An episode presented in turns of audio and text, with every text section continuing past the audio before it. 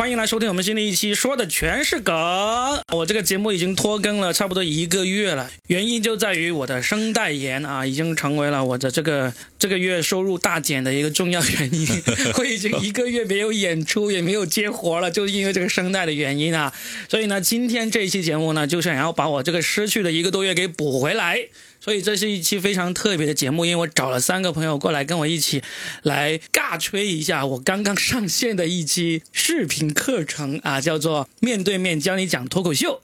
这个课程呢是在腾讯视频的啊，大家可以去搜一下，然后呢记得搜完之后一定要下单。那今天呢，我就找了三位朋友，就是分别对应我这个课程的三个部分所面对的那种人，我们一起来好好的聊一下。第一部分我们讲的是针对那些刚刚对脱口秀感兴趣，或者刚刚开始踏上脱口秀舞台，讲了一两次开放麦的那个演员，那就是我们请来的就是我们的新朋友汪凯。哟，大家好，我是你的朋友汪凯，希望的望，凯旋的凯。哎，汪凯是个体育主播是吧？呃，我本职是做这个攀岩比赛的解说员。哇，攀岩比赛怎么解释？攀岩比赛可好解说了，特别是掉下去的时候了。掉下去。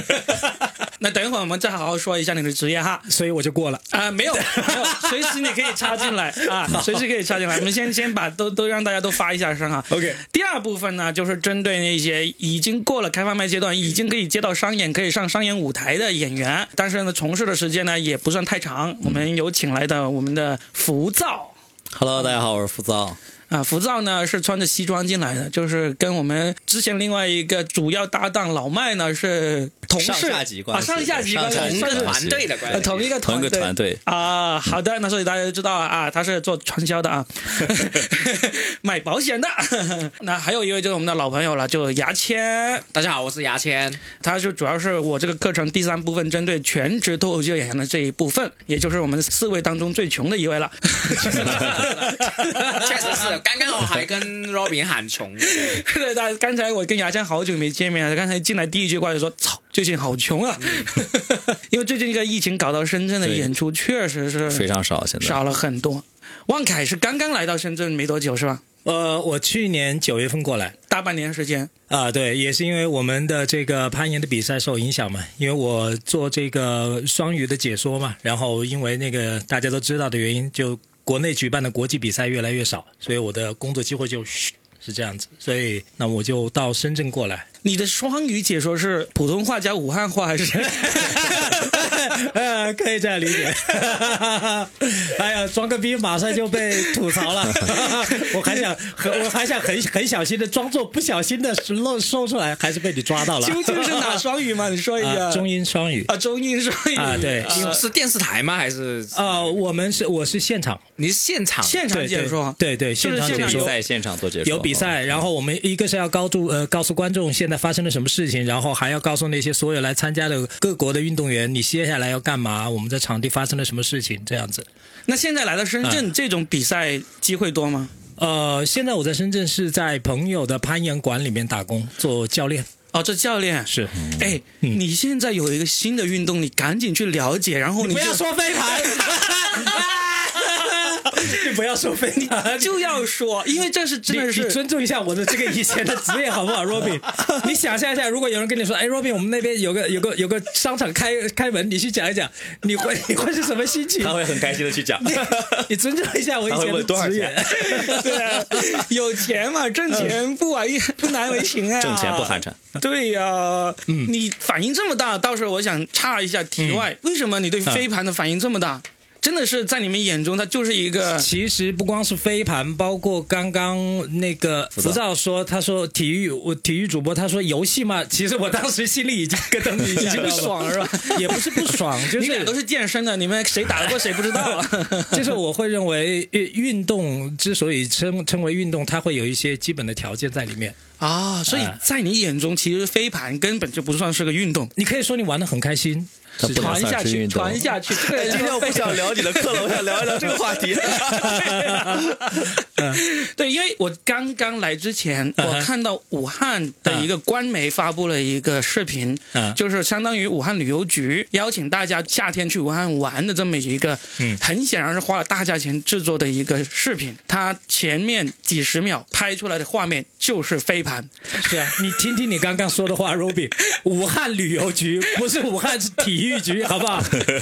你尊重一下我这个体育解说的这个职业，好不好？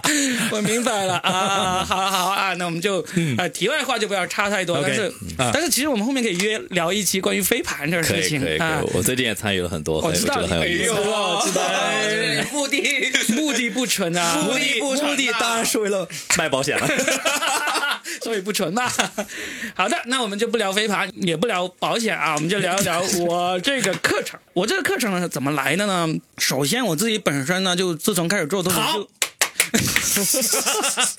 不是我，我们不今天不是来尬吹吗？不要这样子哦，有点过好，我会收收剪收收收收，我会剪掉的。收打断节奏啦。收 收。对，自从我开始做脱口秀之后，我都对这个研究理论方面的东西是比较感兴趣的。然后呢，在二零一四年的时候，我就跟啊、我的两个小伙伴啊，基本上我现在名字都不能提他们了，啊免得说我消费他们。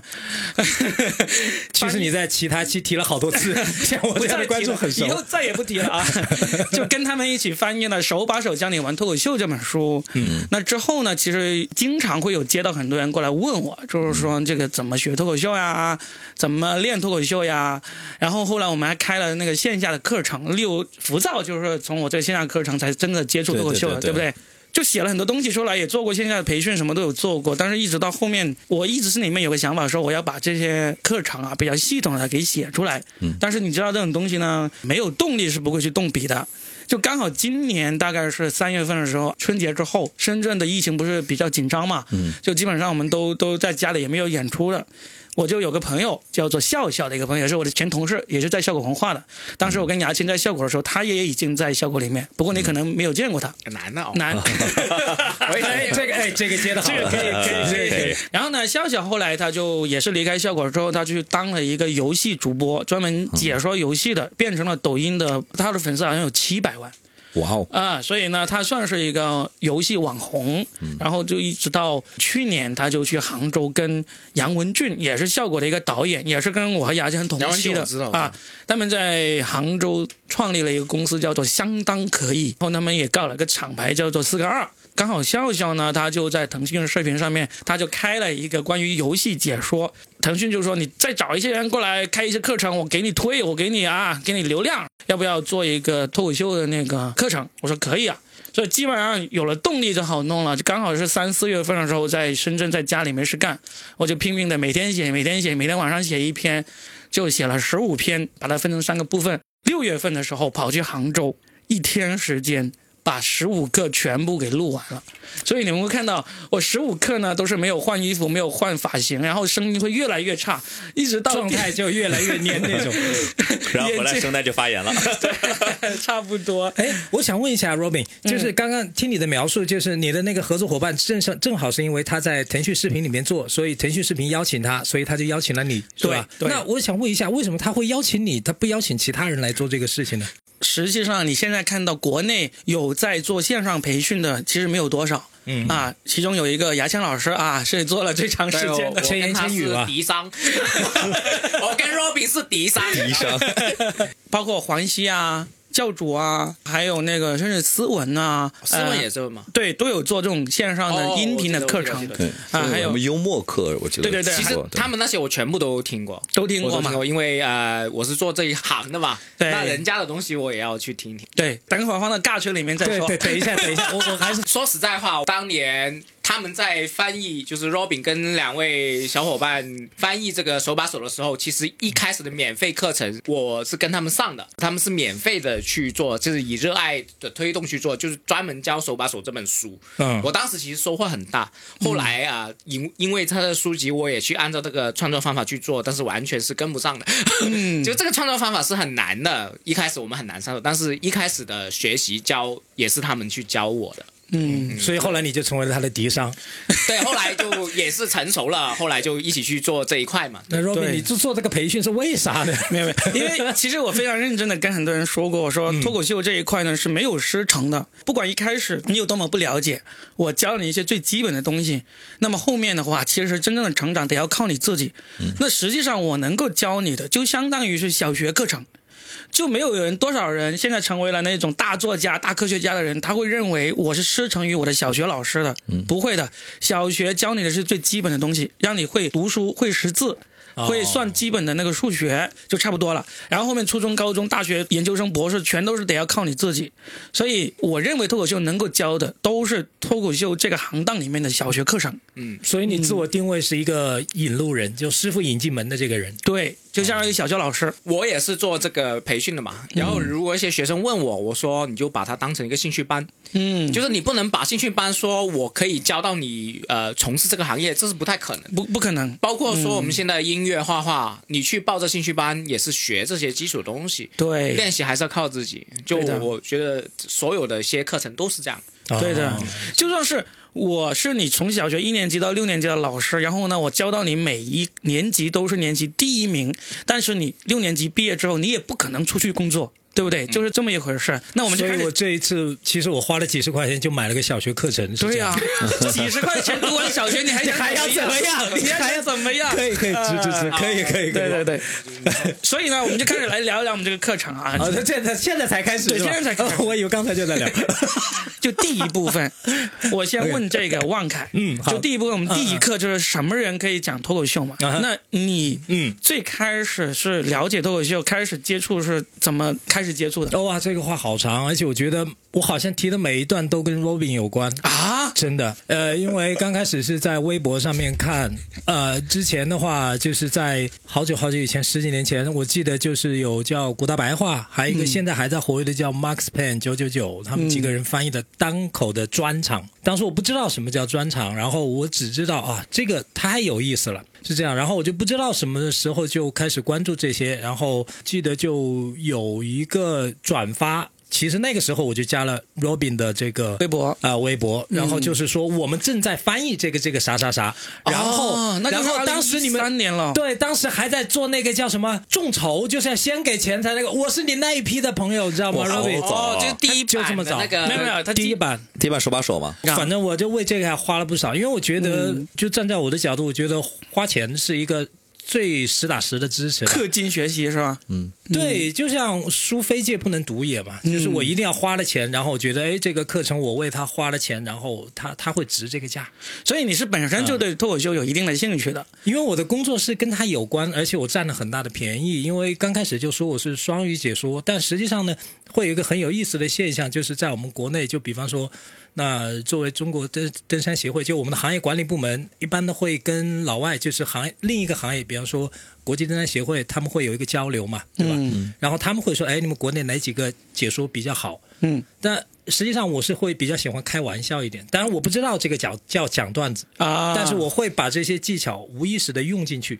OK，然后在英文的世界里面啊、哦，我就不说外国人了，就在英文的世界里面，你会有这个 sense of humor，就你有这种幽默感是很重要的。嗯然后，然后我就就出来了，然后就老外很喜欢，然后就说，哎，这个人不错，下一次比赛还是他，下次比赛还是他，啊，所我以是真的有帮助的。得了切实的好处，而且这个好处是，哪怕我不做脱口秀，然后我在日常工作中也有。你看这个不比尬吹好多了吗？就是对不对就是你你因为幽默获得更多的工作机会是吗？呃这个都不叫因为我幽默，因为我有意识的去学习。哦因为那个句话叫叫叫什么？刻意学习，真的就是这样。就我是去刻意去练所以所以。我觉得这个课程也有用，就是即使你不去做脱口秀演员，你也可能帮助到你这个工作机会。就是我我想说的一个观点，就是我 Robin 刚刚不是说可以吐槽嘛？我其实想吐槽就一点，就是这个课程其实我觉得他其实并说的并不是完全叫手把手教或者面对面教，因为 Robin 这个人，我为了他花钱，我觉得我可能不太愿意。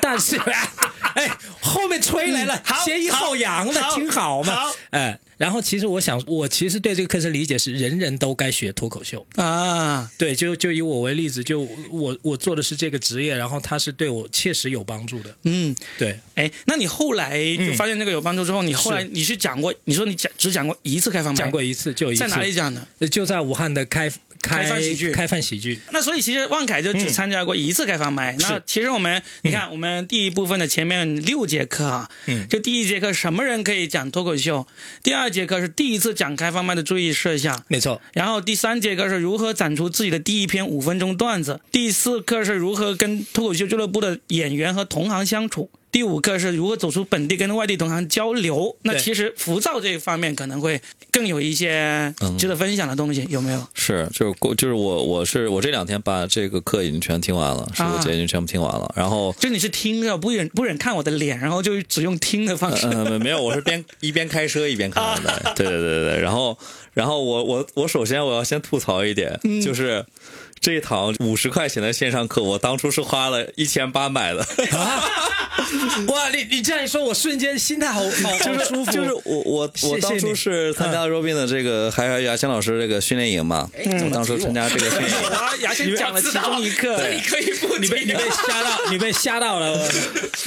我当初这堂这个线下的训练营是一千八百块钱，一千八百块钱。然后我重新今天这这两天我听了这个课之后，我发现这个课程比我们当时那个课程还要更丰富，是的，内容更多。是的但只要五十块钱，我很生气。我现在特别想到为什么你 Ro Robin 家门口拉条幅，我我是退钱。我是六十啊，你本来是腾讯会员是吧？对，腾讯会员只要五十我我是。花了六十。嗯 我是先充了一个会员，然后再便宜，然后再买了一个课。对啊所以我现在就是就伤感情了，我们就谈内容啊。是，然后内容内内容的话，我觉得就是，尤其就前面的就是五六堂课，后面的内容对像我这个阶段的演员还是挺有帮助的。因为我是讲过一些开放麦，也现在有一点商演的，也接过一些商演，但是像跟其实还没有走出深圳本地，还没有去跟外地的演员，呃，有一些接触。然后我就是看这个课，我会开始回想自己的段子之后要不要做一些调整，然后或者要不要尝试，就等最近疫情稍微不那么呃严重了之后，去外地也检检验一下我自己的段子，包括跟脱口秀俱乐部之间的交流啊，还是很有帮助的。有啥帮助？在看这个课之前，你跟其他俱乐部是怎么讲？比如说呃自己的段子它好用不好用，比如说我会经常觉得我段子哎在深圳讲的还 OK 了，呃很多地方应该都还 OK 了，但是其实它。不是一个能去全国性范围内检验的东西。我开始就是听完这个课之后，开始想，我段子有些内容好像是有些，好像是有点针对广东特色的，就比如说是一些地区的内部一梗，比如我有个段子我会说到谈到屌毛，但其实就是广东这边就是会常见的称呼。我觉得很可能去到江浙、去到北京，别人就不懂是什么意思，听不懂是什么意思听不懂在讲什么。其实这里如果去外地的话，就应该进行调整。我开始审视自己的段子，就是如果我以后想要就是有在脱口秀方面有更高水平的发展，呃，我的内容就假如如果去更多地方讲，甚至是去线上传播的话，一定是要把这些就是太过过于地域性的东西给它扩大化，就是最起码保证整个就是大陆地区大家都能听得懂这个段子，往这个方向去走，其实是更有益于我未未来在脱口秀事业的发展的。嗯，对，嗯这一点是我在前面这讲课就就昨天听了，对我比较大的感触。对，因为我写到这里面，其中第五课就是怎么走出本地跟外地同行交流，这个确实是有感而发。很多人他要去，例如要去北京，要去上海，去一些其他城市，想要联系当地俱乐部，然后上一下他们开放麦的时候。我接到很多人过来问我，他说啊，你知不知道哪个城市有哪个俱乐部啊？该怎么呃去对，怎么去啊？怎么跟他们联系啊？就每次我都跟他们回答，然后推荐给他们，就是把当地俱乐部的那个负责人的微信推过去给他们。那其实这个真的，你只要有方法，其实你不需要专门去问一个人，对，靠自己是可以的。你是靠自己是可以找得到的。那我想问一下，就两个问题啊，一个就是为什么那个人是你？又来了，是我就为什么大家都会去问你？为什么一个是问我呢？首先，我在全国脱口秀演员当中有点像那种交际花那种感觉。我有我有好几个那种全国性的群，就是里面有俱乐部老板的群，也有全国性的演员之间相互聊天的群，还有那种我专门组织全国的演员到处演出的群都有。所以呢，大家基本上要是想想要知道一个未知的地方，可能都会首先想到来问我。有一次连教主都来问我呢，就说你知不知道西宁有没有俱乐部？就是就是会会首先想到是来问我，这是第一个。第二个呢，还有一个原因就是我其实我特别愿意回答这些问题，包括在微博上有人给我私信，在喜马拉雅有人给我私信，以及在微信上在群里面加我微信来问的，我都会很愿意回答，就是这个原因。这里我要插一句，就是、首先呃，我我也听过很多不同的一些线上课程，Robin 这个课程是非常把它变成中国本地化的喜剧演员。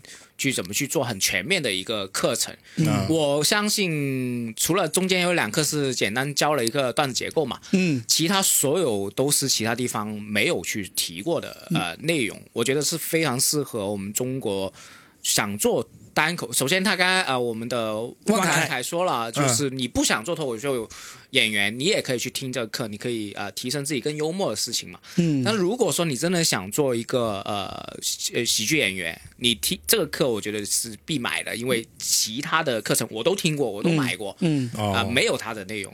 所以牙仙，你觉得这个是有中国社会特色主义的？因为它是实用的，它啊实实用很太落地很实用落地因为我。上过，就是我报过那么多课，包括我自己去教课，他永远是在创作这个占很大的篇幅。嗯但是反而 Robin 这个东西，他应该是很懂说，我创作我已经做过很多课程，其他地方都有，我怎么样跟人家不一样的话，我是更适合去脱口秀演员去学的这个课。对，为什么我会把创造那部分内容呢可以少放一点呢？是因为创作那部分内容的那些干货，嗯，都在那个一千八的线下课程里面。哎，学会了，学会了，原来是这样哦这然后拖败在这里关。于第二个事情，就是其实很多新人会呃，就是有很多疑问，除了创作的疑问，还有刚刚呃 Robin 讲的怎么跑俱乐部啊，怎么跟演员沟通的东西。嗯其实我们这种前辈如果问我，我是懒得回答了。嗯，对但是 Robin 是很愿意回答，包括现在我们有一些做俱乐想创立俱乐部的一些做新人老板，嗯，我也是劝他们啊，你去找 Robin，你去找 Robin，对，就是不找，他们就说啊脸皮薄，脸皮薄。但是 Robin 是很愿意去回答这些问题，他们后来都来找了，是吗？对，都找了是吧？对，Robin 就干脆收费了。都真的找了吗？真的找了。所以我我会觉得 Robin 是很愿意去无私的去回答你这些问题的人。嗯所以各位新人，你可以去问问，那也是多认识一个前辈也挺好。对的，你报了这个课程，然后去问是更好了嘛，对不对？你对对对，所以以后呢，以后我依然会非常热心的解答任何的询问。但是呢，至少能让我知道你来问之前已经买了我这五十块钱的课了。对啊，哎，说到这里，我我再插一下，就是如果说有人听到了这个音频，然后他跟我一样，就是就很想认识你，然后他、他怎么样去跟你发生联系呢？就比方说，如果说有人就买了我们这个视频课，就跟我一样，然后他就在评论区下面写了个评论，你会去回复吗？私信嘛，私信嘛。你你自己说说，你是跟我怎么认识的？我就是之前一直加，然后就有一次我就评论了一句你的这个微博，然后你就哈哈哈我觉得嗯，这个人可以交。你都忘了，你是自己给我发私信，你说关注我微博很久了，然后你现在来深圳了我敢跟你发私信，是因为我微博上面评论了一句，然后你说哈哈哈啊然后我就觉得这个人很有喜剧精神。？OK，对好，因为他没有装逼，因为你你真的想认识我的话，你根本都不用看我有没有跟你互动过，你就直接来问，只要你问的东西是真的，我能帮你的，我基本上我都会回答。例如我我完全忘记了我在微博上曾经跟你哈哈哈互动过，我第一次看到你就是你给我一个私信，你说你上过一次开放麦，你现在来深圳了，你想找到那个脱口秀组织，是对吧？我就把我的微信给你，然后你就加了我的微信了，不对？不对就这么简单。就这么简单。对，因为有些人他是很珍惜自己的微信号，会觉得哇，我是高贵的明星人物啊，我的微信不能随便给人，我是无所谓的，我微信随便给你，因为微信加朋友是没有上限的，我就加，因为我自己发私人的东西呢不算太多，有时候发私人东西我也会分组发，但是呢，基本上我觉得我既然能够发出来，我就不会说担心说，呃，你是。跟我只是一个微博粉丝啊，我不能让你知道我这么高贵的私生活，我 我没有这种想法，没有这种想法，所以我随便加我可以保。证，大家每去私信 Robin，Robin 都会看，因为没什么人私信他，对对也不红，也没几个粉丝。那个我真的。我我两万粉丝有有差不多八千是买的，而且你只要私信他，他会写一个小文章回复你。只要是好问题，我就会这样认真的回答。啊，对、我看早期你跟牙签的，你们里面有时候还会跟那个下面的评论怼起来，我觉得哇，有有有有有，好 real 啊！就 你像 rapper 啊，就很 keep real。是没事做。现在基本上怼不起来了，因为一发现这种说话不好听呢，我就马上拉黑。在微博拉黑是特别好玩的，因为他在我这里评论，我拉黑他，他会被禁言三天是吧？最少会禁言三天，我就会知道他不爽，我心里面就很爽。呃，然后在喜马拉雅上面，就是在评论区里面瞎说话，说的不好听那些，我也是拉黑他，然后我就回骂他一句，他就永远没有办哎法，回骂说。说到这里，我真的想问呢，就就是到哪个程度，你觉得说啊，过了我的线了，我要把你拉黑了？我特别不能忍的就是嗯，那种特别蠢的，就是他本身这个问题就是很蠢，蠢到正常人都就是屑于回答的。就是我们其实并没有讨论同一个事情，你觉得就没有必要回复了，就拉黑了，是这样子。不不，他如果认真的、有礼貌的讨论一个事情，虽然在我看来很蠢，那我也不至于拉黑。所以你的理哦，你的底线是没有礼貌的蠢。对，你可以忍受蠢，但是你不能忍受没有礼貌的是蠢。真的不了蠢。善良的蠢还可以接受。哎，不不是不是，就有礼貌是是底线，所以是啊是是要这样的，所以我会我也拉黑不少人。我、嗯我最近特别这一年，我特别放飞自己，我连很多多年的朋友都给拉黑了。啊，回到我哎，们这个对对，我们到底讲啥？讲啥？回到我们回到我们的 拉拉回来，拉回来。嗯，回到我这儿啊，然后呢，我在第一部分的最后一课，第六课呢，还讲了怎么组织自己的那个开放麦，特别说的是那种呃小城市，你连一个开放麦组织都没有，但是你又喜欢脱口秀，然后呢，你又不想把这个当成一个。工作或者事业来做，你就纯粹想要找一帮人爱好者一起来聚会，就像当年我们二零一零年、一二年的时候开始做那种开放麦，我们没有成立公司，我们也没有卖票，就组织大家一起搞开放麦，怎么搞？这个就是第六课的一个内容。这里可以插个小故事，就是当年我们嗯好像场租是两百块钱，然后呢，我们是所有演员自己筹的，对就自己给一些十几二十块钱场地费，然后我们特地去那边。呃所以你们相当于去唱了个卡拉 OK 这样吗？真的，大家凑钱去，就就是爱好。对呀，我们就很爱好这个东西，哦我们其实是没有当时没有任何收入的。这个其实这种情况目前在很多三四线城市还是适用的。嗯例如，你生活在一个城市，真的是连开放麦组织都没有，你又很想讲，怎么办呢？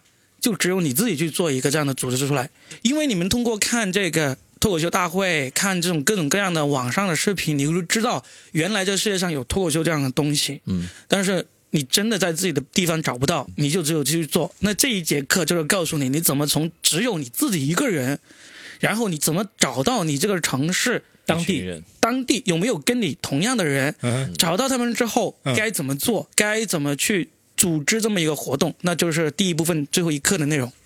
哇，若明老师，我可以插一下吗？嗯我突然又有一个想法，灵感又来了。嗯，就是还是回到我是就是人人都要学那个脱口秀，这个我觉得真的就这个好有用。你想象一下，我是一个小镇青年，对吧？嗯，然后我我又不是富二代，然后又没钱，但是我想认识优质的资源怎么办？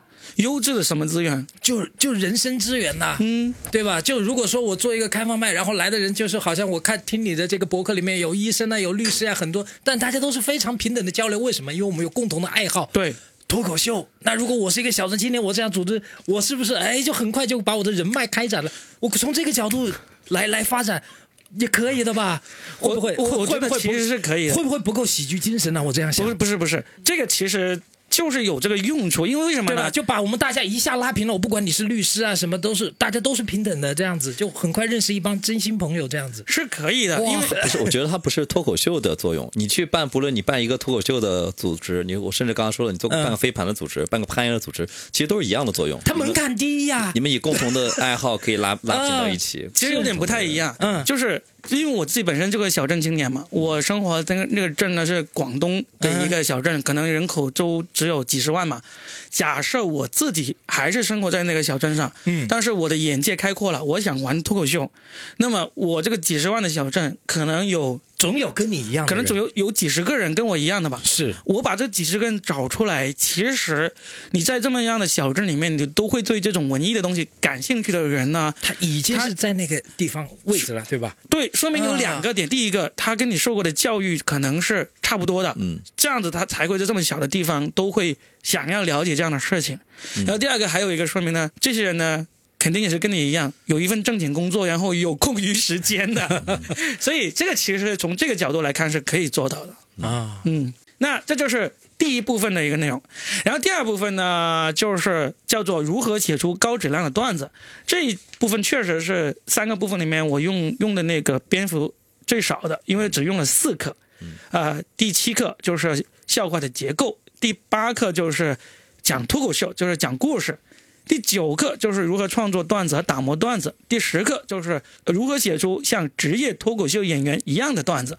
第七、第八课呢，这两个呢，其实是跟我翻译我们翻译的那本《手把手教你玩脱口秀》，以及大家看过那个《喜剧圣经》的那本中文版《喜剧的艺术》那本差不多的啊，只是用我自己的方式来讲述。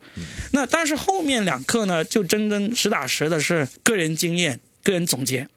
例如如何创作段子、打磨段子，用什么工具来收集素材，这些都是我跟很多人讲过。但是呢，在这次才算是系统的把这些收集素材的工具啊，梳理出来。收集完以后该怎么怎么用啊，怎么打磨啊，这些都给写进去了。这一块其实对你们来说有没有什么启发？其实对于我现在这个阶段来讲，它的那个呃，其实启发性的意义其实没有什么，因为我我毕竟也是呃已经讲了讲了几个月，而且之前有系统的就是上过我们的培训班，嗯其实我就等于就是照着你这个步骤，我去对照一下我自己生活里面有没有。有没有按照这个方法来做，或者说有没有其他更好的替代方法？就比如说你会提到你用印象笔记嘛，或者是用石墨文档，然后就对于我来说，我会讲，哎，我好像也有可能不是同样的呃软件，但它能起到这样作用，我就看我这个生活中这个去记录素材，然后去进行创作这个习惯有没有把握，用八成，就更多是照个镜子，我把自己给对照一下，看我做的还哪天哪些做的不好，让它给补足一下。嗯，对，是对我更多的是能够起到这样的作用。嗯，对我在这里面其实有一个，就是在课程里面提了，在这里面我也想要提一点的，就是我发现有很多演员啊，他去记录自己突然想到的一些段子，灵感突然来的时候，他们都喜欢用那个对用手机录音，把这个话给录下来。回听很回听会你知道吧？所以我我知道这个回听，你看牙签他就录过很多，他就知道这种回听不容易查找，所以我在里面提出了一个小技巧，就是你录完之后一定要给你这个这段录音起一个关键词的那个名字。对，很多人其实录完之后就不记得，然后呢就没有起这个名字了，你后面回去找的时候很难找到。你你是说素材，还是说 open mic，还是说商演之类的？不是，就是你平时平时累积，灵感是吧？对对你你突然想到一些东西，很多人都愿意拿手机拿拿出来，然后对着录音机录。我基本都是用文字。你是用文字，他因为我知道你喜欢用以前老罗的那个闪电胶囊嘛。啊自从锤子没有之后，你就你就一直在想要找替代的，都没有找到特别好的嘛，对吧？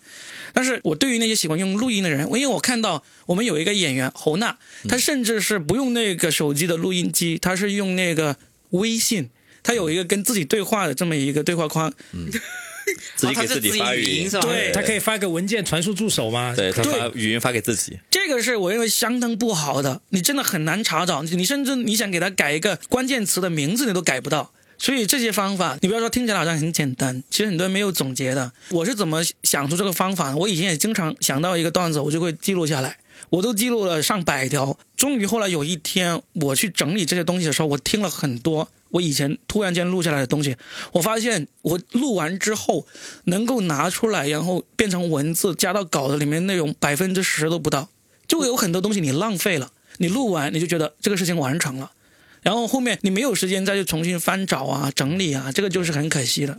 好，一说到创作，大家都比较比较不活跃啊。因为创作很难表述，嗯呃确实，因为它是个人经验总结，但是那那几个课还是很有经很很有用，因为它是很实用派的呃经验分享。我觉得你一节课你拿到一两个点，你是有用的话，我觉得已经足够了。对，对，因为其实我一节课就平均十分钟，真的是很快就听完了。总共十五节课加起来，总共两个多小时，不到三个小时。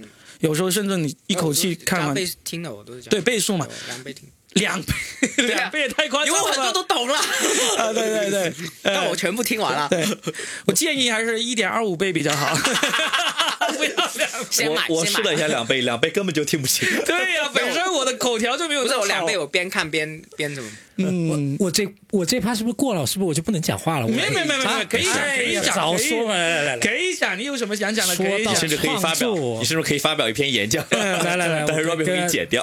哇，这什么呀？这个是我的一本专业书，所以我在上班的时候我会拿着这本书，然后所有的我的老板和我的同事都以为我在都在记录，实际上我是在写这个段子，就是 然后你看到的这边全部都是关于我这一次过来要讲些什么的内容，我会把它这样记下来。天呐！对你你这个是关于这次过来录播客，这一次哇，这一个很善于做准备的，对，然后基本上都没有用。我会我会我会这样子啊啊，这个是我的习惯。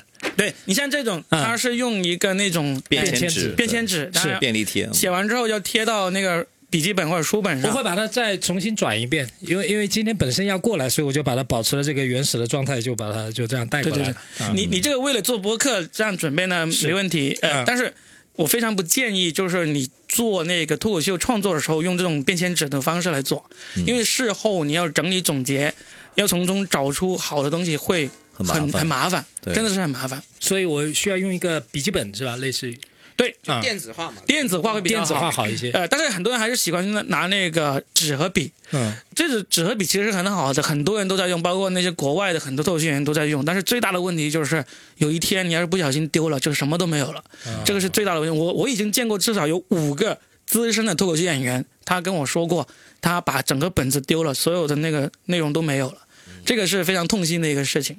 OK，嗯，那我们讲第三部分吧，就是如何从业余表演者走向这个职业脱口秀啊这一块呢，就应该牙签会相当的有心得，是不是？后面那几课我确实是很认真听，呃，认真看了，一点二五倍速对听，啊啊，你你印象最深的是哪一课？就是第十一课，就是如何从开放麦演员变成商演演员；第十二课就是讲脱口秀可以赚赚多少少钱？这啊是我最喜欢的。第十三课就是全职脱口秀演员除了演出还可以做什么工作。第十四个就是脱口秀演员怎么上电视和综艺，怎么签订经济合约。第十五课就是怎么创办一个职业的脱口秀俱乐部，怎么组织演出。后面三节课我会觉得有有用一点。其实我做全职喜剧人很久，很久了，呃，嗯，除了，但是我自己称为自己单口全职也是今年的事情嘛，因为今年我的呃单口收入才刚好可以正常回来，嗯之前都是编剧的工作比较多。嗯我觉得有用一点就是。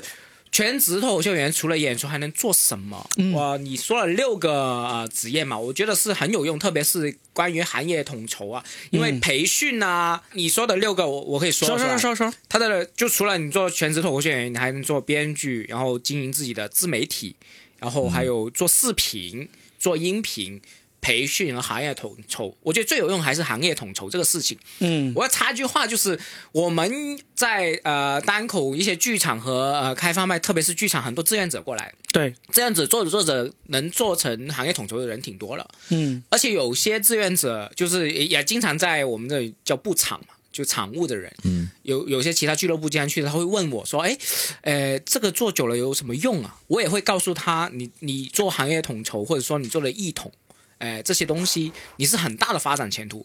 我们很多人是从志愿者做到场务，然后做到排期的，呃，就是演员排期的这些呃工作，其实等于说运营的老板了。对，因为很多俱乐部老板是不做实事的，就很多俱乐部老板只要做决策，啊对决策嘛就就是怎么执行啊、运营其实是行业统筹去做，对的其实你的权力是非常大，甚至我个人感觉，行业统筹是演员的老板、嗯演员的上司，因为他是负责排期的嘛，对。把负责你的一些质量，所以我觉得行业统筹这个东西是非常有用，而且是基本上没有一个培训课程是有讲，真的是没有人讲过。嗯。我的音频有讲，我音频有特地出来讲，但是真的是收费的是没有的。嗯，然后第二个就是关于签经纪人证的这个东西，我也会有呃签经纪合约，经纪合约这第十课，我也觉得很有用，因为呃很多新人喜剧演员会问我，我其实回答不出来，我也不知道怎么回答，因为我经验也不多啊。但是你在里面讲了挺详细，我觉得是很有用。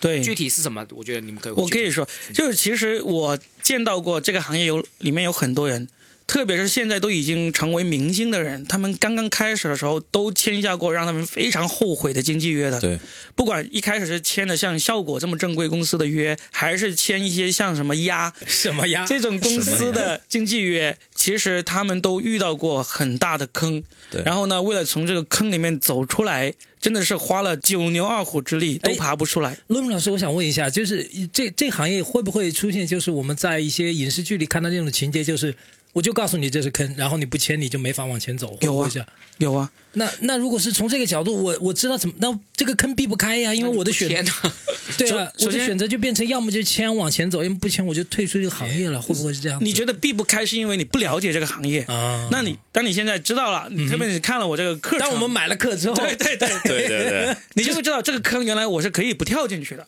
啊，甚至是你不跳进去，这个给你挖坑的人，他还会依然给你机会。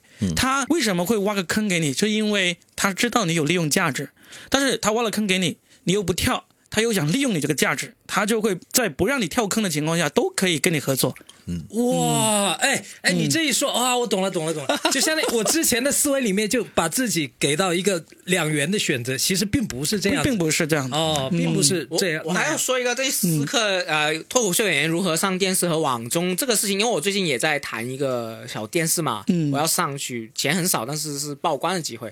但你说了一个东西，我觉得很有用，就是你要看合同里面会不会说我演了那一段，我其他地方不能演。嗯，就是那个线上，我觉得这个合、呃、这个合同是提提醒了我，因为我之前没有太在意这个事情，我也嘛。嗯但是如果有些合同真的写到很细说，你演什么，你在其他线上都不能演，其实挺恐怖的事情，挺恐怖的啊一定要注意的。你要认真看清楚的。例如，我最近二月份我也去上海录了一个节目嘛，那个节目呢，它里面也明确的说，我在他的节目里面说过的内容，一年之内我都不能在别的节目里面说。嗯，所以我虽然答应去了，但是我挑的那部分内容，就是我知道，我就算后面我还有别的上这个综艺的机会，我都不需要说那一部分内容。所以呢，就就是因为我知道这个，我才能够为自己避坑嘛。是是，这些小细节确实你不留意，就是我这种啊、职业喜剧演员，其实也不知道，因为上电视机会也很多人不是那么多。嗯，你还是要从业行业里面这些细节才能搞懂。我觉得这十四课也很有用。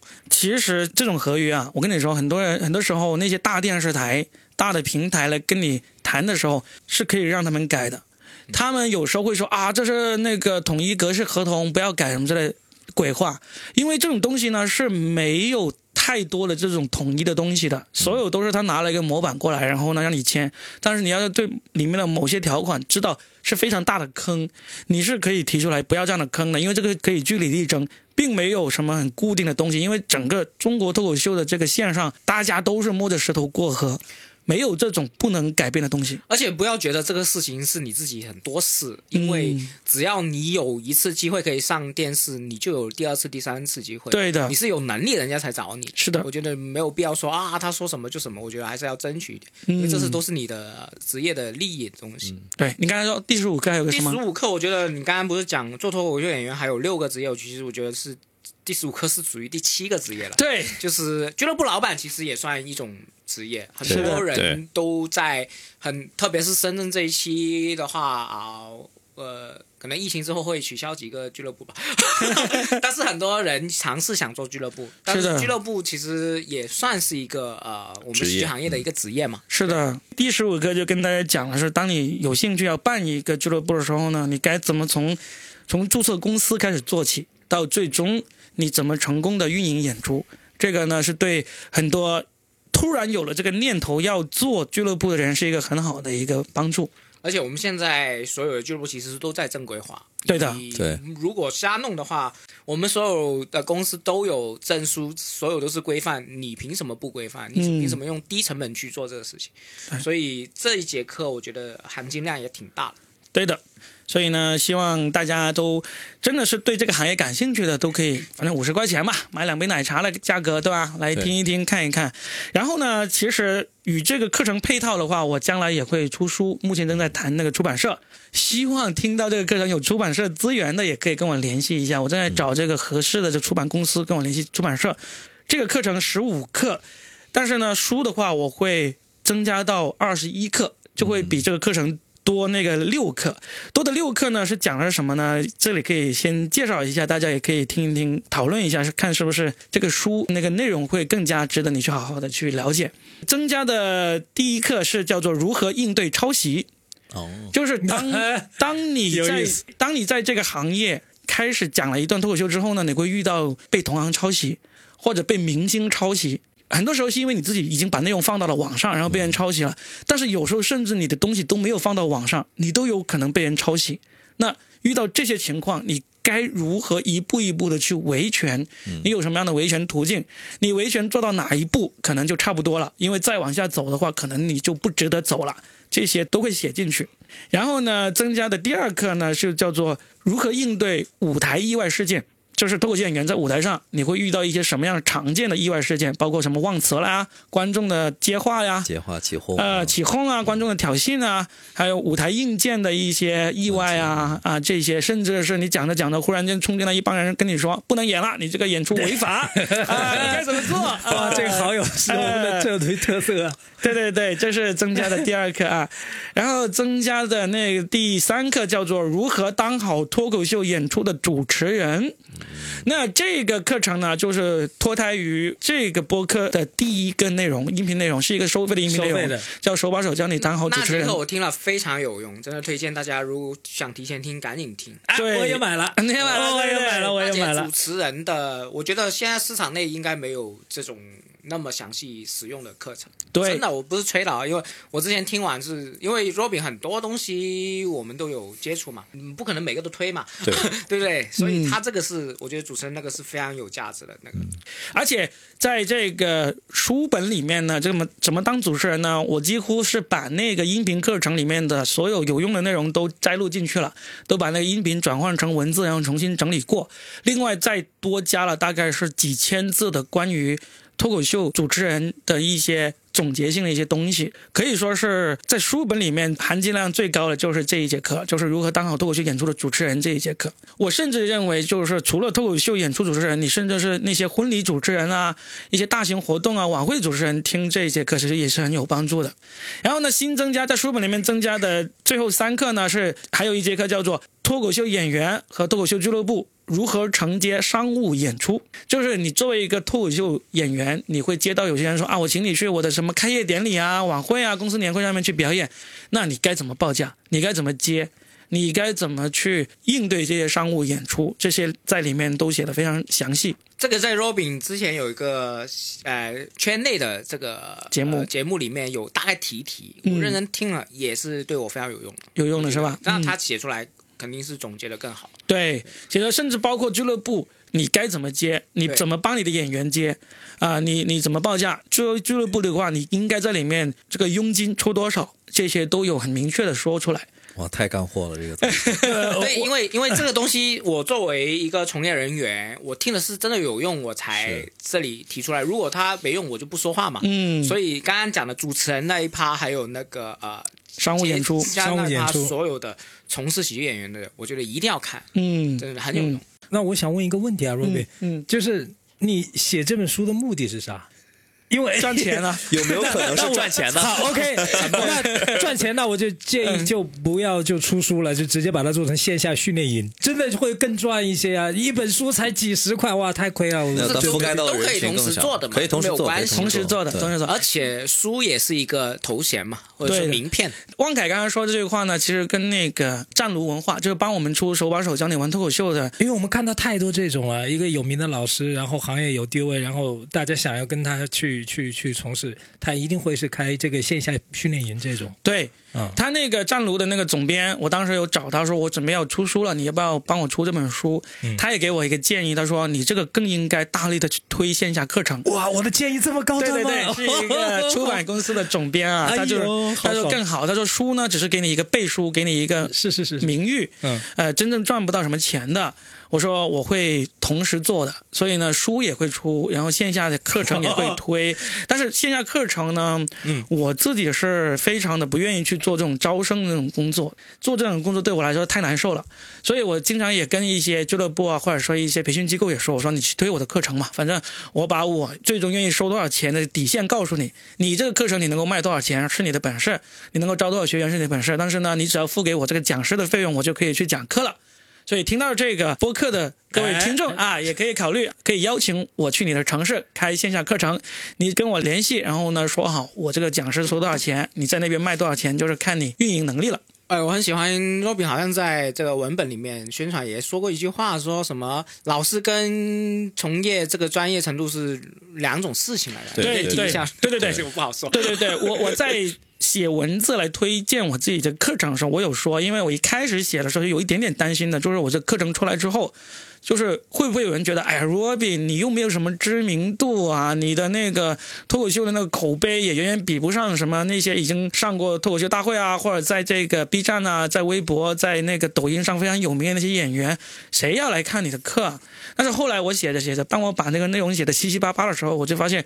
我说这些人他肯定写不出来我这样的东西，不是说他们比不上我，而是我写出来的东西是有我非常独特的个人体验和个人总结的。对，而且我自己也说过了，脱口秀培训就是在脱口秀这个领域的小学课程。嗯，那你小学课程你就一定要找一个博士来教吗？你一定要找一个诺贝尔文学奖获得者来教你的语文吗？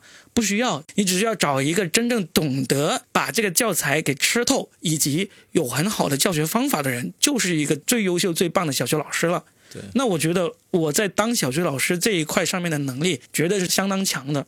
你能不能教好课？和你能不能在脱口秀这个领域取得非常高的成绩地位，其实是不是那么正相关？不是那么正相关的。对，嗯，说完我书本还有最后两节课，最后增加了两节课是，第一个是那个脱口秀演员和俱乐部怎么经营短视频账号和经营播客。啊，经营那个短视频账号就是抖音啊，这些呢，其实我只是我没有说，因为我自己经营那个抖音经营的并不好，我没有说教你怎么去经营这个抖音账号，但是我会把我看过的脱口秀演员的抖音账号做得好的，我都总结了一下，他们是这样做才做得好。你自己能不能做到的话，那就另当别论了啊，我自己是肯定做不到的，但是我有总结他们，因为我看过最多的脱口秀演员的那种抖音账号，但是呢，我花了大量的那个笔墨来写怎么做音频播客。因为音频播客，我算是做的相当不错的。我是喜马拉雅这个二零二二年的百大播客之一啊，排名第六十八。昨天刚发了微博，我还点赞了，我还喜马拉雅百大啊，百大百大。那最后一节课呢，就是讲怎么在你的城市举办大型的喜剧节。在最后一课呢是有点务虚的了，因为目前为止还没有任何一个俱乐部或者组织有在。中国的任何一个城市举办过真正的喜剧节，我是指那种以脱口秀、以新喜剧为主的这种喜剧节。你像上海，它一直有举办一个就半政府组织的举办的一个喜剧节，其实已经举办了好多届了，但是它是呃什么东西都有。从话剧啊到各种根本不是喜剧的东西都有，其实不是那么那么纯粹的。那我这一节课呢，就是根据国外三大喜剧节的一些经验，就是墨尔本喜剧节、蒙特利尔喜剧节还有爱丁堡喜剧节这些的他们的那个形式模式，来结合中国的实际来讲一讲怎样在中国举办喜剧节。这个书本里面的最后一章呢，是非常适合那些当官的、有政府资源的人来看的。啊，基本上我的书本会增加的就是这六节课。好了。呃，推荐就做完了，这期播客呢也差不多啊，剩下来一点点时间可以我随便吹牛逼了，可以说话吗？哎，说说说，我我十分想见大杨哥。你是私生饭吧？我真，我今天我今天突然觉得你是不是私生饭？他感觉很 creepy，对吧？啥都他先是我的私生饭，然后现在该变成大杨哥的私生饭了。是不是因为最近大杨哥最近发了几张他健身的撸铁啊那个照片呢？他有发照片吗？他有啊。你你没有关注他的微博是不是？没有。你们在群里面有，你们在那个没有讲。大杨哥的微博也是很活跃的，可以关注一下。现在在在现在这个阶段的话，就是就是像你跟牙签像你们这样子全职的喜剧人，他会是一个什么样的状态？因为我有一种感觉啊，就是我听了这几堂课之后，现在就已经尬吹没有了。嗯嗯，我有种我被治愈了的感觉，你知道吗？为什么？因为你看我的职业是呃比赛的这个解说，那么比赛也就没了，嗯，对吧？然后国际的比赛也少了，嗯。对，然后我就会觉得有那种无力感，就是在这种大的事情发生的情况下，就普通人就有那个笑话嘛，就下雨了，大家都在跑，然后就有人说跑啥呀？我反正反正前面也是雨，然后有人说你总要跑起来嘛。嗯。那我就想做那个跑起来的人，但我不知道往哪里跑。对，然后我就看了这个之后，我觉得啊，就有些事情，我就突然觉得，哎，就是哪怕这个还是会有反复，对吧？就是这个还是会有反复，然后线下体验也会有影响，但我就觉得这个事情值得去做。几个月、几年，然后一直去做，所以所以我就觉得有被治愈到，是因为我觉得哦，又找到了一个这个事情，嗯，我有这种感觉，所以我就想问一下，就包括 Robin 你，还有像牙签，就是在你们就是已经是全职喜剧人的阶段，就是在这这一两年就发生了这个事情之后，你们你们的心态或者你们的生活是是怎么样子的？是我真的我想象的那种，还是可以活下来吗？还是说也会有那种惶恐啊，或者那种无力感？其实惶恐和无力感在你打算做全职之前呢，都已经存在了。嗯，当你开始做全职之后呢，因为我们不是有一课专门讲到了脱线演员可以赚多少钱嘛，我就在听那个，以及我们可以做什么别的工作内容嘛？那其实疫情会让我们线下演出时断时续，那个收入肯定是受影响的。但是呢，你不能纯靠这个演出，是你得有一些别的东西。因为我们有见过有几个演员，他是去年全职了，但是呢，他除了演出，别的什么都做不了。他也不会写那个段子，不会做编剧，他也不经营音频，也不经营那个视频，所以呢，这样子的话，导致前段时间，特别是上海那个疫情的事情开始之后呢，这些人就很惶恐，就是真的没有演出，没有收入，那几个月就真的是生活已经陷入了一种让他们真的是过得不太好那种状态。嗯对于你刚才问到我跟牙签这种来说，对对对我们我们还有别的一些内容收入，嗯，所以呢，就是我就想知道。跟喜剧有关的，没有嗯喜剧有关，就主要还是编剧和演员，嗯还有 Robin 现在有音频的收入，对，就是还有培训的收入。我就看了之后，我就觉得哇，有好多事情可以做，对吧？对。我可以做呃这个音频，然后我我还可以去编段子，然后如果是我是一个很外向的人，我可以去呃这个叫什么？我去这个开放麦啊、如果不想跟人打交道，我自己宅在家里，我也可以打磨段子。对我突然发现很多事情可以做，而且适合不同的人做，就是，可能是我这事情好像很多，但是机会不多，对不对？它都是不稳定的。不稳定的，，但至少有嘛。它其实取决于你自己在这一行的那个。这个悟性也是很重要的了，就是说我这个课程告诉了你这么多的门路，嗯，但是有很多人，你能不能做到？例如写段子这个段子，其实我跟一些专栏作家都有聊过，他说哇，你一条段子就五百块钱、八百块钱，嗯我写一篇专栏一两千字也才八百块钱，甚至都不到。我说对，确实写段子的那个性价比，从码字的角度来说，它是最高的。几十个字的一条段子就五百块钱，听起来非常诱人。嗯但是呢，你能不能写好，以及你能不能找到这样的写稿的那个途径路径，得要看你自己是不是真的投入到这一行去，以及你投入进去之后，你的头脑是不是足够灵活的找到这些相应的活儿，这个是也是挺考验人的。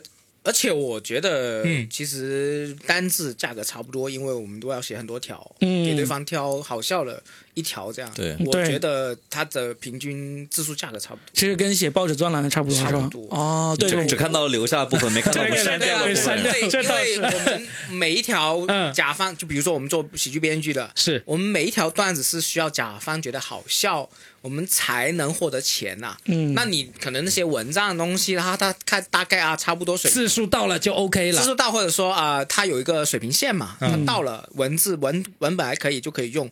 我们如果甲方跟我们的笑点完全不一致的话，很痛苦的。嗯，所以我们每一场每一场接单都是在考试的感觉。对哎，但是我有一个感觉，就是 Robin，我我一因为一直在听嘛，我觉得在课程里面有一句话就深深的打动了我，就是 Robin 说的，他说只要你写，你就一定会进步，对。对吧？对，我这其实这个是为了证明我的观点，为什么我感觉被治愈了，就是在可以说疫情吗？可以啊，就是在疫情下，我就感觉妈的，我做啥都不对，知道吧？就往哪里走都是下雨，然后我就突然觉得有一个事情，然后有个人告诉你你做，你只要做就会越来越好，我就、我就够了，我就只要这个就行了，你你懂我意思吧？嗯，就我要的是这个，就是我能够就是做，然后可以确定看到越来越好的结果就够了，对，我就已经被治愈了，就这种感觉。没有，哎，你怎么老什么找回来。但实际上，实际上我我真的不是特意找他来尬吹，我可以跟大家说一个实际的情形。我我算了一下，从二零一九年开始到现在二零二零年的上半年过去了，这个三年的时间嘛，对不对？以前，我收入最高的一整年是二零二一年这一整年。二零二一年疫情过的那一其实其实疫情也没有完全过嘛，对不对？是也还是在反复的。但是二零二零年到二零二一年这两年，我的收入都其实都不错，比二零一九年好，比二零二二年要好。二零二二年是因为现在上半年真的是整个上半年都太差了。都都太差了。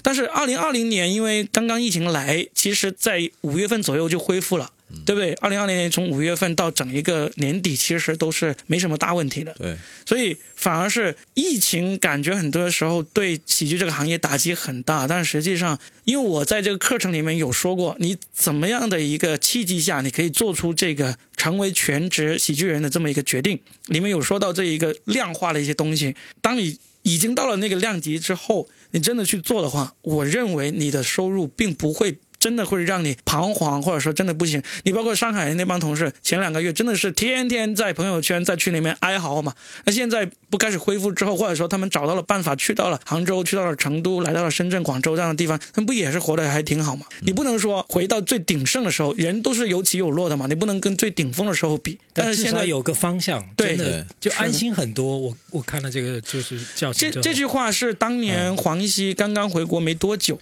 杨澜有一次采访他。他在里面说过一模一样的话，让我印象很深的。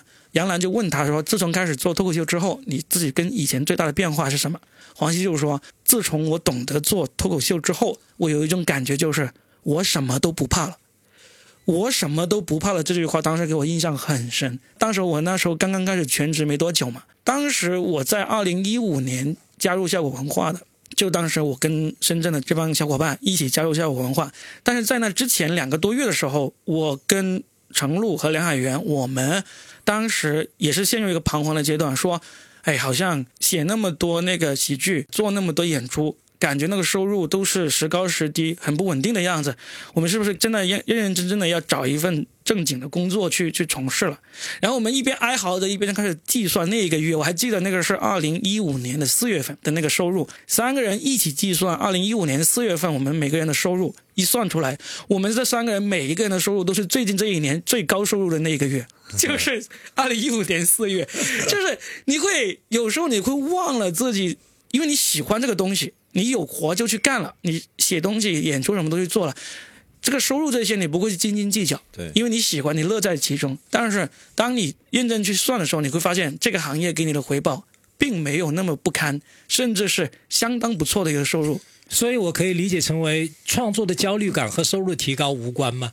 有关，有关。当你收入提高，你的焦虑会很小，你创作也会更多。我跟你说，我 我这里想提一句，因为最近我也在思考我自己的职业方向嘛。嗯啊，我自己提一句，就是如果我做喜剧演员的话，我只要好笑，我就有钱。就只要我努力，我我什么都不用想，我只要努力去让自己更好笑，更好笑，更好笑。嗯，我钱就来了。对，因为哎，就是这个，就是这个。他的我要我对目标很单纯，但是我也要强调说，有些人这一行，因为他还是在做类艺术行业，有些人就是你怎么努力都没有回报。包括我，我也其实努力很久，他的回报其实也没有达到我目标那个回报。嗯，但是我们还有很多这个行业的其他职业，你总有可以去擅长做的事情。